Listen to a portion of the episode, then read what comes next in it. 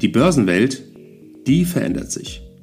Anlegen am Kapitalmarkt, das bedeutet heute Hochleistungsrechner statt wild durcheinanderschreiende Händler. Anlagealgorithmen mit künstlicher Intelligenz hinterlegt und immer neue Finanzinstrumente.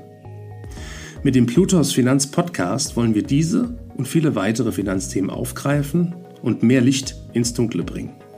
Wir sind seit über 25 Jahren als unabhängiger Vermögensverwalter der vertrauensvolle Partner unserer Mandanten in allen Vermögensfragen und gehen hier ganz individuell auf ihre persönlichen Wünsche und Bedürfnisse ein. Wir freuen uns darauf, Sie als unseren Zuhörer zu haben und lassen Sie uns somit loslegen. Hallo und herzlich willkommen zum Plutos Finanz Podcast. Unser heutiges Thema ist, warum Aktien unter steigenden Zinsen leiden. Genau dieses Thema besprechen wir heute gemeinsam mit Kai Heinrich, dem Vorstand der Blutus Vermögensverwaltung AG. Hallo, Herr Heinrich. Beginnen wir mit der ersten Frage. Dass Zinsen Einfluss auf Anleihen nehmen, ergibt Sinn. Aber warum haben Zinsen überhaupt einen Einfluss auf Aktien? Nun, Zinssätze sind ein wichtiger Faktor, der die gesamte Wirtschaft beeinflusst. Sie wirken sich auf die Kosten des Kreditwesens aus, was sowohl Unternehmen als auch Verbraucher betrifft. Bei niedrigen Zinssätzen leihen sich Unternehmen eher Geld, um zu wachsen und zu investieren, was oft zu höheren Gewinnen und damit zu steigenden Aktienkursen führt. Verbraucher geben auch tendenziell mehr aus, was wiederum die Einnahmen der Unternehmen steigert. Und was passiert, wenn die Zinssätze steigen? Im Grunde haben wir auf der Angebots- und Verbraucherseite folgende Effekte. Erstens die Angebotsseite. Verringerte Unternehmensausgaben. Wenn die Zinssätze steigen, wird das Leihen von Geld teurer. Dies kann Unternehmen dazu veranlassen, weniger Geld zu leihen, also weniger Kredite aufzunehmen oder Anleihen auszugeben und somit weniger in Wachstum und Expansion zu investieren. Wenn Unternehmen weniger investieren, können ihre Gewinne stagnieren oder sinken, was sich dann mittelfristig negativ auf den Aktienkurs auswirken kann. Zweitens auf der Verbraucherseite. Hier haben Sie das Problem des geringeren Konsums. Das heißt, höhere Zinssätze können die Ausgaben der Verbraucher einschränken da die Kosten für die Kreditaufnahme steigen. Dies wiederum führt dazu, dass die Menschen weniger Geld für Waren und Dienstleistungen ausgeben, was wiederum die Unternehmensgewinne und die Aktienkurse drücken kann. Wichtig zu erwähnen ist, dass das eine sehr vereinfachte Darstellung ist. Ein kleines Beispiel, um zu demonstrieren, wie verflochten die Wechselwirkung zwischen Angebots- und Verbraucherseite ist, wäre zum Beispiel folgendes. Unternehmen leihen sich weniger Geld für Investitionen und Expansion. Investition und Expansion kann das Einstellen neuer Mitarbeiter bedeuten, die dann mit ihrer Produktivität zum Wachstum beitragen.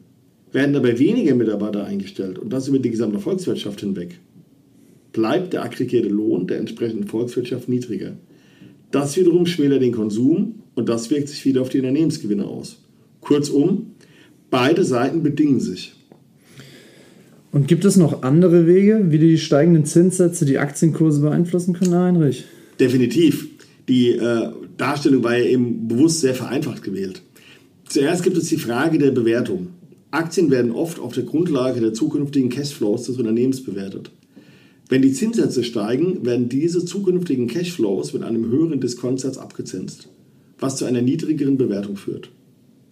Hier also rein mathematisch argumentiert, warum der höhere Diskontsatz aber einen echten Effekt im realen Leben hat und nicht nur ein mathematisches Theorem ist, lässt sich damit begründen, dass in Zeiten steigender Zinsen risikoärmere Anlagen wie Staatsanleihen attraktiver werden, da sie jetzt eine höhere Rendite bieten.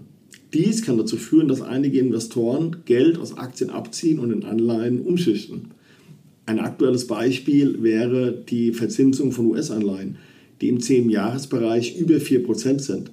Der Risikoaufschlag, den man statistisch betrachtet mit Aktien bekommt, ist im Verhältnis zu dem Schwankungsrisiko, was man eingehen muss, deutlich geringer wie zu einem Zeitpunkt, wo man für Staatsanleihen, zehnjährige Staatsanleihen zum Beispiel 1% bekommen hat.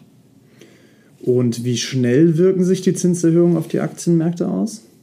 Nun, die Märkte reagieren oft schnell auf die Erwartungen. Wenn Investoren also erwarten, dass die Zinssätze steigen werden, könnte dies bereits vor der eigentlichen Zinserhöhung Druck auf die Aktienkurse ausüben. Sobald die Zinserhöhung jedoch tatsächlich eintritt, könnte es eine Weile dauern, bis sich die vollständigen Auswirkungen auf die Unternehmensgewinne und das Verbraucherverhalten zeigen.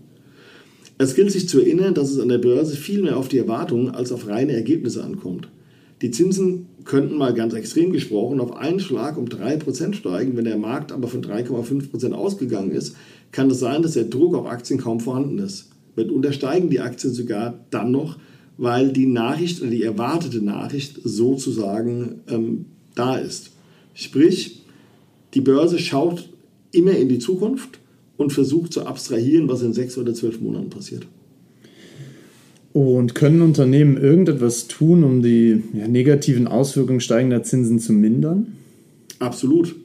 Unternehmen können eine Reihe von Strategien anwenden, um die Auswirkungen steigender Zinsen zu mindern. Einige Unternehmen können versuchen, ihre Schuldenstruktur zu optimieren, um die Zinskosten zu minimieren.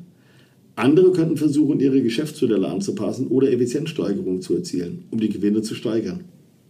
Derivate wie Optionen sind auch eine verbreitete Möglichkeit.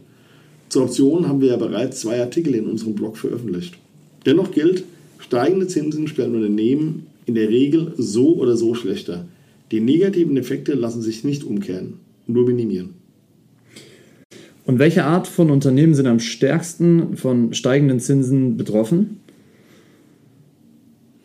Unternehmen mit hohem Verschuldungsgrad sind besonders anfällig für Zinserhöhungen da ihre Kreditkosten steigen. Darüber hinaus könnten Unternehmen, deren Geschäftsmodelle stark von Verbraucherausgaben abhängig sind, unter einer Reduzierung dieser Ausgaben leiden, die durch höhere Zinssätze verursacht werden. Wie können Anleger jetzt denn generell ihre Portfolios vor den Auswirkungen steigender Zinsen schützen? Eine Möglichkeit besteht darin, das Portfolio zu diversifizieren, sowohl hinsichtlich der Anlageklassen als auch innerhalb jeder Anlageklasse. Anleger können auch in Unternehmen investieren, die weniger von Zinserhöhungen betroffen sind wie beispielsweise solche mit geringer Verschuldung oder stabilen Geschäftsmodellen, die weniger von Konsumausgaben abhängig sind. Schließlich könnten Anleger auch defensive Anlagestrategien in Betracht ziehen, die darauf abzielen, das Risiko zu minimieren. Glauben Sie, dass Anleger Zinserhöhungen fürchten sollten? Ich ähm, denke, dass man das so vereinfacht nicht formulieren kann. Während Zinserhöhungen kurzfristig Druck auf die Aktienmärkte ausüben können, sind sie oft ein Zeichen dafür, dass die Wirtschaft stark genug ist, um höhere Zinsen zu verkraften. Schließlich erhöhen die Zentralbanken die Zinsen gerade, weil die Wirtschaft zu überhitzen droht. Das Erhöhen der Zinsen ist also ein notwendiger Schritt. Außerdem ergeben sich natürlich durch gestiegene Zinsen auch wieder Alternativen für Anleger. Galt es vor zwei oder drei Jahren noch, dass es keine Alternative auf der Anleihe, also auf der festverzinslichen Seite gab, sieht das heute vollkommen anders aus. Langfristig kann dies für eine gesunde Wirtschaft und letztlich auch für die Aktienmärkte auch ein Vorteil sein. Sprich, für ein stabiles Geld- und Wirtschaftssystem sorgen. Anleger sollten also ihre Anlagestrategie, wie eben besprochen, überdenken und anpassen, aber keinesfalls in Panik geraten.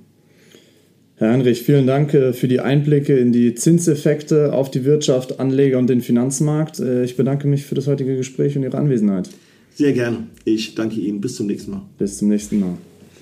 Danke für Ihre Zeit und Anhören unseres Plutos Finanz Podcasts. Ein Podcast, der Ihnen sowohl allgemeine Informationen zum aktuellen Marktumfeld sowie auch Wissen zu speziellen Themen wie Rohstoffe, Fonds oder auch Aktien einfach und effizient vermitteln soll.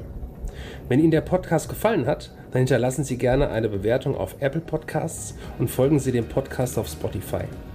Teilen Sie ihn auch gerne auf Facebook, Twitter und LinkedIn und besuchen Sie uns auf plutos.de. Viel Spaß weiterhin und bis zum nächsten Mal, Ihr Plutos-Team.